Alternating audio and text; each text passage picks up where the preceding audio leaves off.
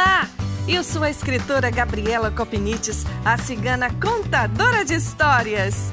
Neste canal, vou trazer para você as mais deliciosas histórias do folclore brasileiro e do mundo. Um pouco também da arte de contar histórias, eventos literários e projetos bacanas de incentivo à leitura. Se achegue mais! As histórias libertam, consolam, ensinam e nos aproximam uns dos outros. Espero você no podcast da Cigana Contadora de Histórias.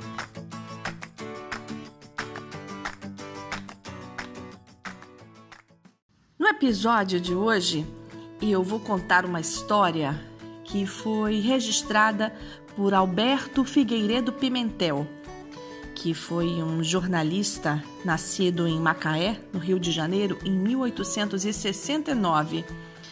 E ele é considerado um dos pioneiros na literatura infantil brasileira. A primeira obra dele dedicada ao público infantil é de 1896 e se chama Contos da Carochinha.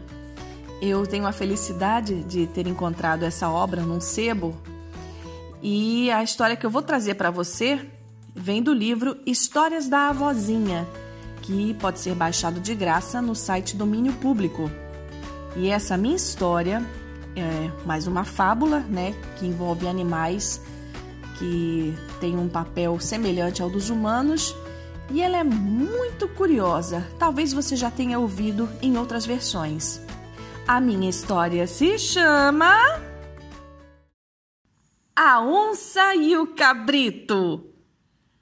No tempo em que os animais falavam, nesse mesmo tempo chamado do onça, do ronca, em que se amarravam os cachorros com linguiça, achava-se uma onça dormindo a cesta, enganchada num galho de árvore, quando exclamou: Qual!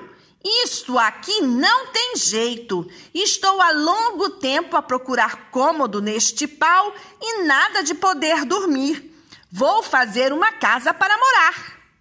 Foi a um lugar da floresta e, depois de procurar bem, disse: É aqui mesmo. Melhor lugar não poderia encontrar. Roçou o mato que ali havia, capinou tudo muito bem. Mestre Cabrito também andava com vontade de fazer casa de moradia. Saindo uma vez, em busca de local apropriado, deu com o roçado que Dona Onça tinha feito horas antes e disse: Bravo! Que belo sítio este aqui! Parece feito de propósito para uma casinha. Dizendo isso, pôs-se logo a cortar grossos paus para servirem de esteios à casa. Fincou no chão e foi descansar.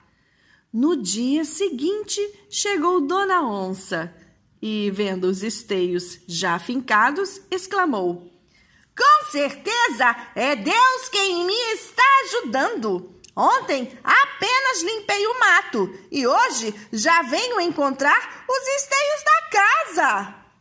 Cortou mais paus, fez a cumieira, pôs as travessas e se retirou. Quando o senhor Cabrito chegou e viu aquele progresso na construção, exclamou: Uau! Decididamente, Deus, nosso Senhor Jesus Cristo, está me ajudando. Estou encantado de graça.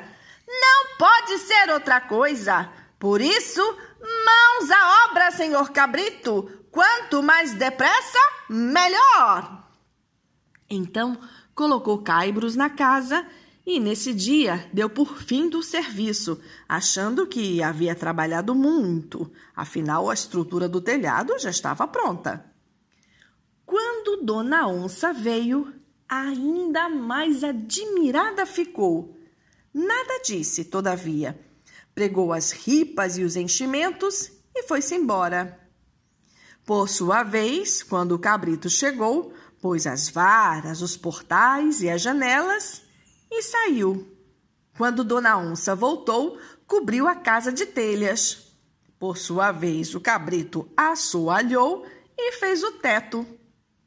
Um dia um, outro dia outro, trabalhando sucessivamente os dois animais, sem, no entanto, jamais se encontrarem, cada um pensando que era Deus que os protegia e ajudava.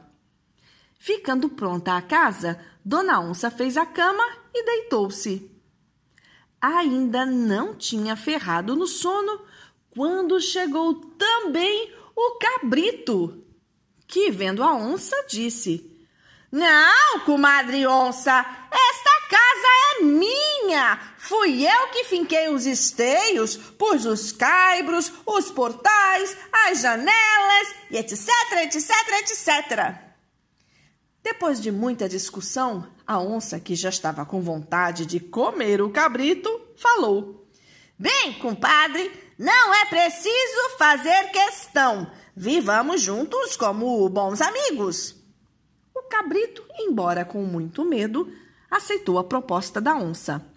Mas, por precaução, armou a cama longe, perto da janela para poder escapulir ao primeiro sinal de perigo.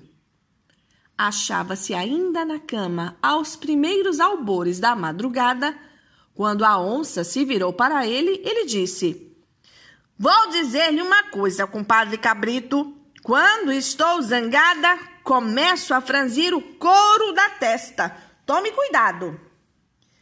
E eu, comadre onça, respondeu o outro, fazendo-se forte, mas com verdadeiro pavor. Quando estou com raiva, começo a sacudir as minhas barbinhas, e se der algum espirro, então fuja, porque não estou para brincadeiras. Vendo que o outro não fugia, a onça saiu, dizendo que ia buscar alguma coisa para comerem.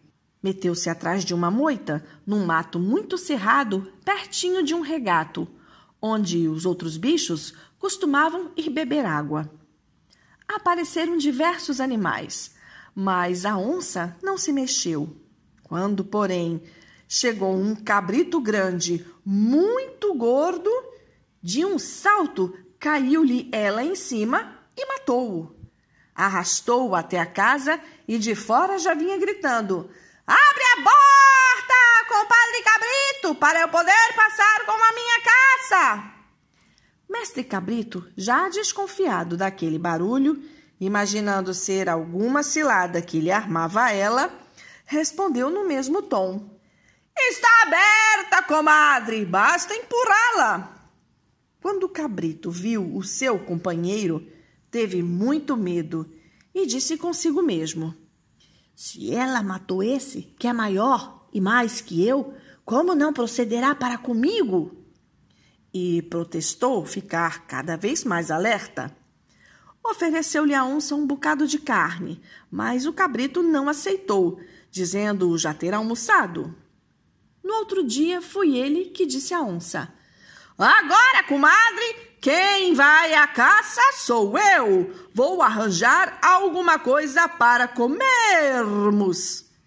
Embrenhou-se pela floresta dentro quando viu uma onça muito grande e gorda. Disfarçou e começou a cortar cipós fortes. A onça, chegando perto, indagou: Amigo cabrito, para que é que você está cortando tanto cipó? Ah, oh, amiga onça, não sabe do caso? Então não sabe que o mundo está para vir abaixo, que um grande dilúvio e grande ventania vem cá para a terra? Trate de si, que é o que deve fazer. Eu vou amarrar-me com este cipós, pois não quero morrer já. A onça, com medo, escolheu um pau bem grosso e pediu ao cabrito, por tudo quanto havia, que a amarrasse também. O cabrito amarrou-a perfeitamente com uma porção de cipós e, quando a viu bem segura, matou-a. Desatou o cipó que aprendia e começou a arrastá-la até a casinha. Quando chegou, disse à sua comadre, que ficara em casa: Comadre onça, Trago comida para dois dias. Venha ver e vamos esfolar o bicho que está gordo que faz gosto. A onça, quando viu uma companheira sua morta pelo cabrito, teve muito medo, mas nada disse. Começaram os dois a ter medo um do outro. Um dia, o cabrito estava perto da janela tomando fresco quando viu a onça com o couro da testa todo enrugado, o que nela era sinal de raiva. Teve receio, então começou a sacudir as barbinhas e deu um grande espirro. A onça, ouvindo-o e lembrando-se que era sinal da zanga do cabrito, pulou de cima da cama e começou a correr como uma desesperada por este mundo afora. O cabrito, por seu lado, fugiu também, em direção oposta e com medo da onça. E os dois ainda hoje se evitam. Espero que você tenha gostado desta história tanto quanto eu. Até uma próxima! Um beijo grande da cigana contadora de histórias!